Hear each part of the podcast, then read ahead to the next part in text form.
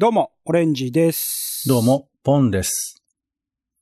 世の中全部種にしよう種ラジ、よろしくお願いします。よろしくお願いします。種ラジは、毎日の興味の種をあなたと一緒に拾うポッドキャストです。お相手は、東京の街をふらふら、マイペースに散歩するお天気散歩人のポンと。映画、演劇、音楽、アート、何でも大好き、カルチャー中毒者のオレンジです。よろしくお願いします。まあ、いつもはね、基本的に、えー午前中に配信することが多いこの種ラジライブなんですが、今日は結構久々、まあ、ライブ自体はないか。ほぼ収録は夜にやってたこともあるけど、ライブは多分あんまりない機会だと思うんで、ちょっとね、今日はダウナーっていうか、ちょっとテン、まあいつもテンション別に高いわけでもないですけど、テンション低めの話でもしてみようかしらんとは思ってはいるんですけど、結構夜のムードに飲まれるタイプなんですか？飲まれるというか、まあせっかく夜にやるならなんかそれっぽい話をした方がいいかなっていう感じが今の感じはありますかね。うん。なんか、昔はさ、まあ、それこそ深夜放送とかラジオ聞いてた時なんかは、まあ、何を聞いてたかにもよるんでしょうね。僕はあの、結構お笑い系じゃなくて、クロスオーバーイレブンとかわかりますかね？わかんないです。わかんないか。これ NHK の FM でやってた FM の番組で11時から12時までやってるんですけど、まあ今日と明日が出会う時っていうタイミングで、まあ基本的には音楽だけかけてるような番組なんです。うんうん。で、その間にスクリプトっていう、まあ簡単な小話みたいな。うんうん。でその本当に喋ってるっていうよりかはそのちょっと物語を喋るみたいな。うん。男の人が一人語りで、ちょっと喋って、で、喋り終わったら曲がまたかかるみたいな、そういう番組とかがあったり。うんうんまあ、あとね、あの、JAL 提供のジェットストリームなんてのもありますけど、はいはいはいはい。まあ、あれもなんか夜を感じさせるっていうかさ、すごいこう、ちょっとしっとりしたムードをや、背景にしながらやってる番組だったりするんですけど、うんうん。なんかまあ、例えば今、お姉さんが言ってるのはそういうことだよね、きっと。えっ、と、まあ、ラジオ番組という形というよりは、なんかこの世の中的なその夜に、夜だからこそ話す普通の普段の雑談とかで話すようなことっていう、なんか気が照ってる時だと、なんかそのテイストに持っていくと、その日一日がなんかテンション落ちちゃって嫌だよね、みたいな感じ。それがまあ夜だったらできるかな、みたいなところではあってというところで、ちょっとネタを持ってきたんですけど。はい、ちょっとわわかんないで、ちょっと教えてください。今週僕がすごく可愛がっていた猫が亡くなりまして、あの、えーお家にいた猫ですか？そうなんですよね。うん10年以上かな、飼っていて、飼っていてってか本当一緒に暮らしていた感じですね。暮らしていて、えー、まあもうおばあちゃんになってたんで、ちょっとまあ認知症というか、まあ、頻繁にこう泣い泣泣きわめいたりとか、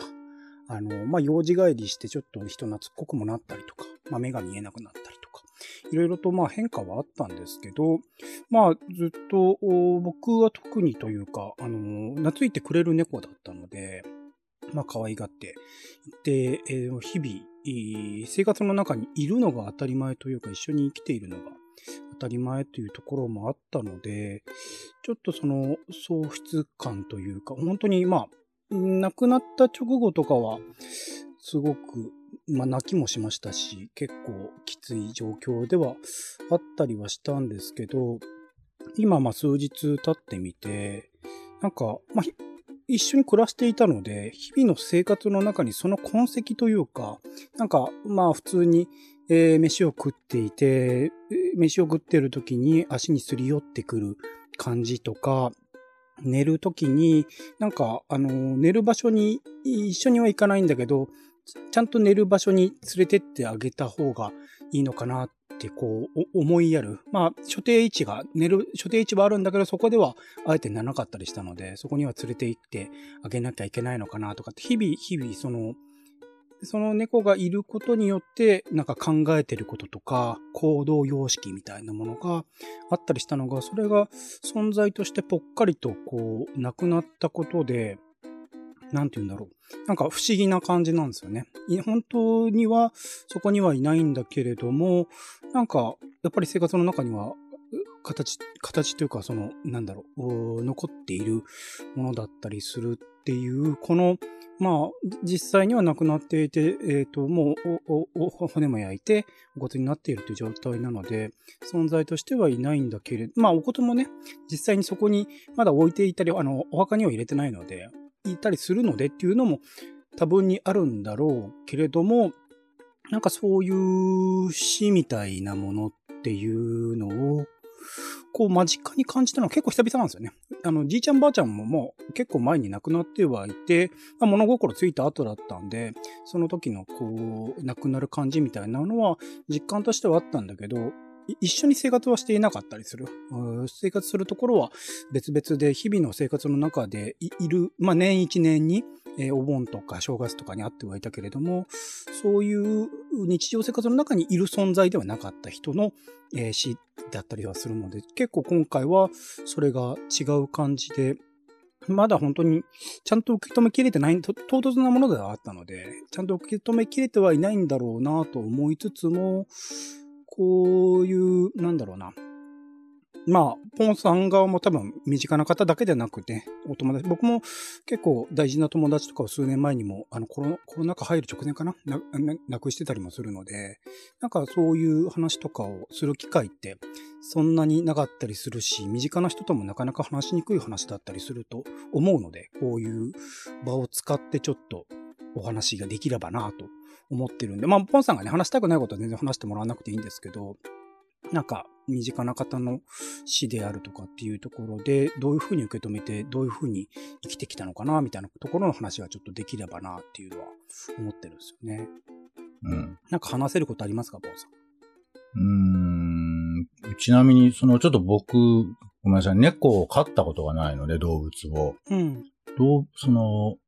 まあ、飼い猫っていうんですか？が亡くなった時は、ど、ど、どういうふうにするものなんですか？この。えっと、亡くなったらば、うん、えっと、まあ、あの、業者さんに頼んで、うん、えー、体を、まあ、焼いてもらって。それ専用の業者さんがある？あそうです、そうです。あるんですよ。えー、まあ、ペッのペットというか、まあ、一緒に来てる動物専用の、うん、あの葬儀屋っていうのがあって。ええー、そうなんだ。そうなんです。来て焼いあの焼いてくれて、お骨を返してくれて、結構しっかりしたね、その人間と同じような、あの包みに入れて、返してくれてっていう形ではあったんですけどね。うん、で、その、式とか、あと、まあ、何？その、うん、そういうなんか段取りとかもあったりするんですか？結構、あの、唐突ではあったんですよ。まあ、事前にもちろんその、体調は良くないんだろうなとかっていう感覚はあったんですけど、急に亡くなる、うん、まあ、あの、寿命結構、まあ、あの、長生き、人間で言うと88とか92とかって言われてるぐらいの年齢ではあるので、えーうん、まあ長生きではあったし、普通にご飯も食べてって元気には生きてはいたので、そういう意味では、いつ来てもおかしくはないけど、ああ、このタイミングかっていう感じはすごくあったりしたので、あまり、こう、亡くなる準備みたいなのはしていなかったんですよね。結構唐突ではあったというところだったので、うん、まあ本当にね、悲しくはったし、結構落ち込んだりはしたけれども、まあそういう必要な、まあもちろんその遺体は腐ってしまうので、腐ってしまったらそれは本当に申し訳ないことなので、あの、必要な作業は、必要な工程は踏んだって感じですね。うん。あの、まあよくさ、人が、まあ亡くなった時っていうのは、まあ特にその、親族、身近な人っていうのはさ、まあとにかく忙しいって聞くじゃないですか。つまり、ね、いろんな段取りを踏まなきゃいけないし、呼ぶ人をどうするだとか、えー、式をどうするだとか、で、まあ、なかなか寝ることもできないみたいな忙しさで、だから、まあ、ちょっとなんですけど、まあ人によってはその泣くこともできないぐらい慌ただしくて、やっと落ち着いてみたいなこともありますけど、うん、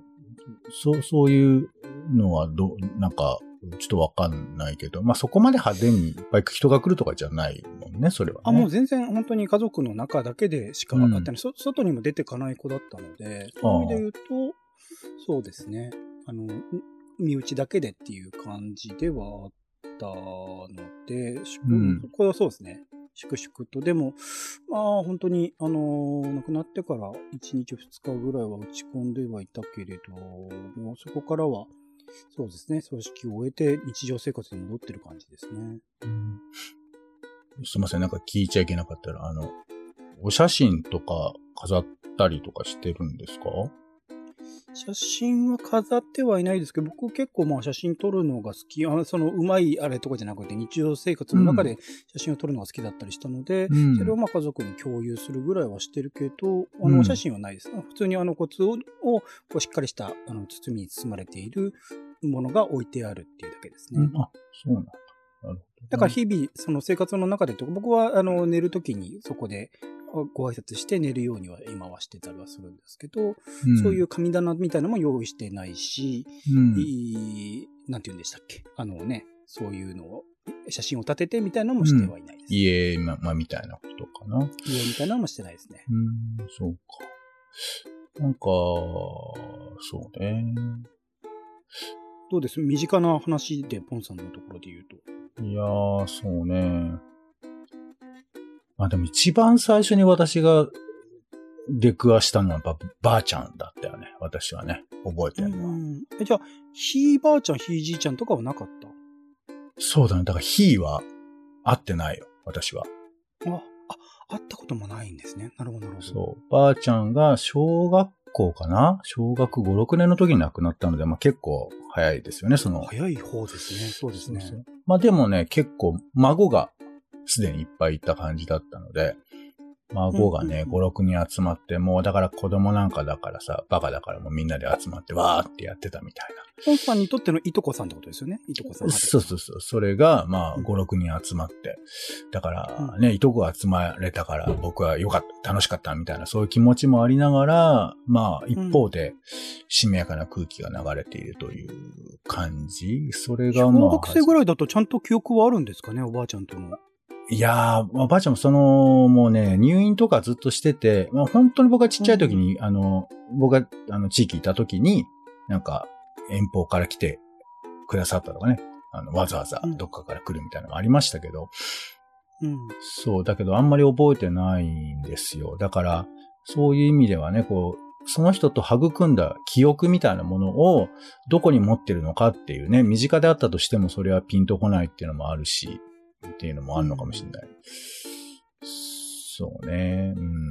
うんそう。まあ、あと、まあ友達が亡くなった記憶もありますよ。うん同級生とか？そうだね、同級生。で、それはまあちょっともう、学校卒業してた後だからちょっと離れてたんだけど、まあうん私は東京に来てて、で、たまたまなんかね、離れてたんだけど、なんか何回か会ってたのよね、なんかね。えー、ゴジラとか見に行って。そうそう、まあ、あの、うん。学校の時は一緒にいたし、あの、映画とかも行って、で、またその陽気で、ちょっとまあトリッキーな、えー、ざっくり言うならば、あの、ホリケンみたいな、それぐらいの、それぐらいなノリもあったりするようなやつだったんだけど、うんそうで、なんか、まあでも偶然なんかいろんなことでたまたま聞いて、そいつん家にみんなで車で行ったみたいなのがありましたけどね。もうだから式とかも全部終わってて、まあ本当に挨拶するだけだったですけど。まあでもさ、思い出があるからとかなんとか、だただ、だからもちろんそいつにもって思うけど、なんかそのお父さんお母さんに何かその、記憶を伝えてあげようみたいな、なんかまあ偉そうな感じだけど、なんかそんなことをちょっと思ったりしたかな。うん。そう、そんなこともありますね。うん。僕結構、その、亡くなって、さっき言ったコロナ禍の前に亡くなった友達っていうのは結構僕の人生においては影響が大きくって、うん。僕が大学時代に学生団体っていう、まあ学生、まあ外、いろんな大学の人たちが集まるようなあーあサークルみたいなもんですね。はい。インターで、バレまあそこは結構、はいまあ実際に企業と組んで仕事とかしてたんで、ちょっとへなんーか、ビうんビジネス寄りのことをしてたところなんですけど、それのうん。創設メンバーというか、えっ、と、声かけ人、発足した人の一人で、うん。で、めちゃくちゃ優秀で、で、彼自身の、あの、学生時代のつながりとかから、いろいろと、あのー別の、別の、えっと、フェスをやったっていう企画があって、フェスをやる企画の中心人物のデザイナーの子がいて、うんその子は、えっと、実はその、えっと、亡くなったこと、えっと、高校時代の同級生で、みたいなところで、あのーそこ、彼がいたからこそ繋がった、こう、人との関わりみたいなのが、ものすごく膨大にある存在で、本当に、僕の人生を変えた一人なんですよ。うんそれが数年前に亡くなったんだけど、うん。なんかその当時とかは、まあ、そ亡くなる多分1年以内ぐらいには1回か2回ぐらいは会ってると思うんだけど、まあほぼほぼ、学生時代とかほぼ毎日のように会ってた時期もあったりしたんで、うん。なんかそれに比べるとだいぶ疎遠にはなっていたっていうところで、亡くなって、で、葬式とかの声もかかったんだけど、なんかコロナ禍に入ったタイミングだったんですよね。なんか、うんあのー人が集まりにくいような状況もあって、僕自身もなかなか外に出にくいっていうのと、うんまた亡くなったってことをなかなかやっぱり受け止めきれないみたいなのがあって、うん。結構その当時の葬式とかそういうところに行けなかったっていう心残りが、まあ、あの、毎年その命日はね、Google カレンダーに入れてたりするので、うんその都度思い出したりとか、日々生きてる中でも、なんて言うんだろうな。やっぱり同い年でそれだけ影響、大きい影響を与えてくれた存在っていうのがなくなっているっていうことによって、でも僕は生きてるので、えその、まあ、彼の分頑張るっていうことではないけれども、生きているからこそなんかできることみたいなことは日々思う、まあ、彼に対しては申し訳ないかもしれないけど、きっかけにもなっているっていうところはあったりとかして、うん。なんか、その、うー亡くなっているんだけれども、やっぱり存在っていうのをずっと残り続けていくなっていうのは、すごく強く感じて。で、僕はどちらかというと、そういう人とのつながりっていうのはそんなに多い人間ではない。もちろん、中小中高と同級生、大、大と同級生がいて、まあそういう学生団体みたいなメンバーもいたりするから、そういうつながりはあったりするんだけど、そこまでこう深くがっつり組んでる人、あの、関わってる人っていうのもそんなに数は多くなかったりするので、はい。それだけ大事な存在っていうのがなくなった、しかも同世代でっていうのは彼ぐらい、あとは中学校の時に亡くなっちゃった、あの、部活で一緒だったやつっていうのがいて、そういうのも思い出したりはするんですけど、なんか、そういう人がこう、多い人、なんか、すごく濃厚に部活動とかで大人数の30人とか40人とかのサークルだったら、その分、その関わってる人たちも多いだろうし、とかって思うと、なんかそういう、まあ数が多い少ないの話ではないのかもしれないけど、多い人たちってど、どういう風にこういうものを受け止めてるんだろうなって、僕がこう日々生活の中で、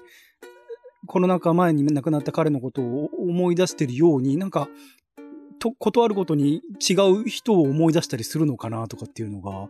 なんか、うん、どどうなん、僕自身にはそれがないだけに気になるんですよね。どういう風に受け止めてるんだろうな、みたいな。あの、まあ、ちなみに最近もちょっと私、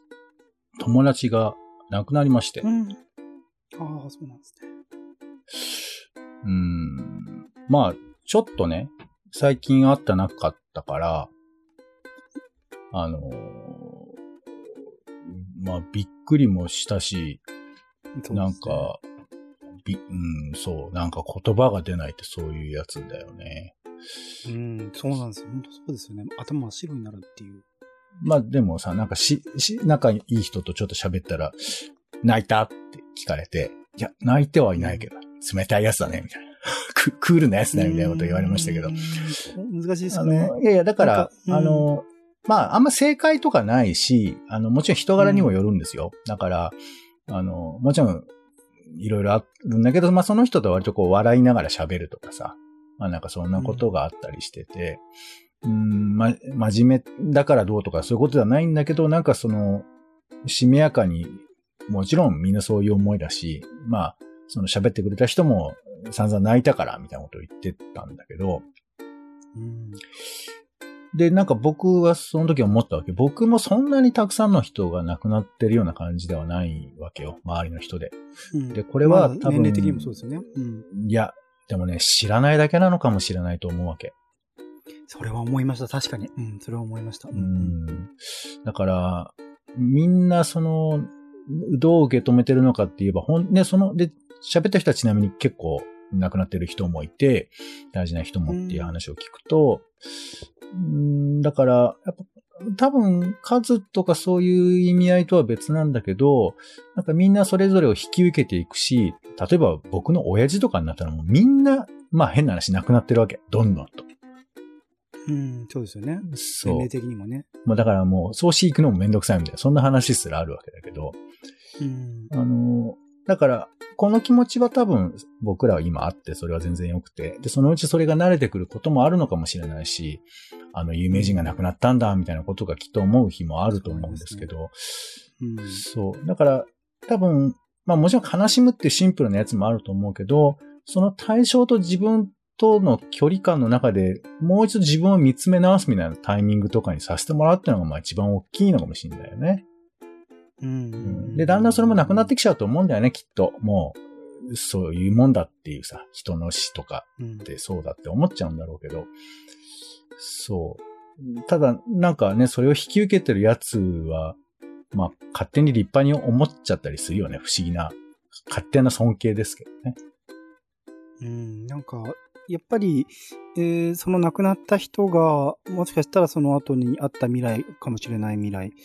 まあ、猫ちゃんの場合はね、日々こう生活している中だから、でも、まあ、そのまま生きていたらこうなっていただろうなとかって思うこともあるし、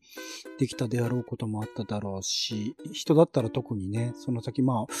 僕と同い年なんでまだまだ若い年代ではあったので、その先でやりたかったこともあっただろうし、家庭もあった人間なので、ご家族のことも考えると、なかなか、うん、そうですね、何もできていないから、ただ言ってるだけではあるんだけど、ちょっとね、思うことはありますよね。その先の未来みたいなうものは。ん。まあ、だからちょっと自分のことばっかりでなんだけど、俺は、だから本当にお前は生きてんのかとかさ、明日できること、うん。今できることやってるとか、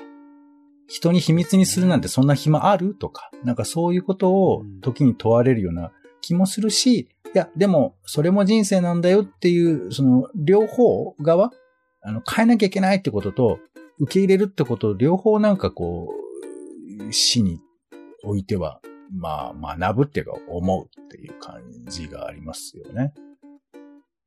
なんか、そうっすね。そういう受け止める自分自身のまた見つめ直すってこと。あとは、ポンさんもさっき言ってましたけど、まあ、記憶をこう、残していくみたいなことは結構大事なのかなと思って、本当にやろうと思ってなかなか追っかけていないで、毎年毎年命日を迎えてるんですけど、うんなん、か、いろんな人に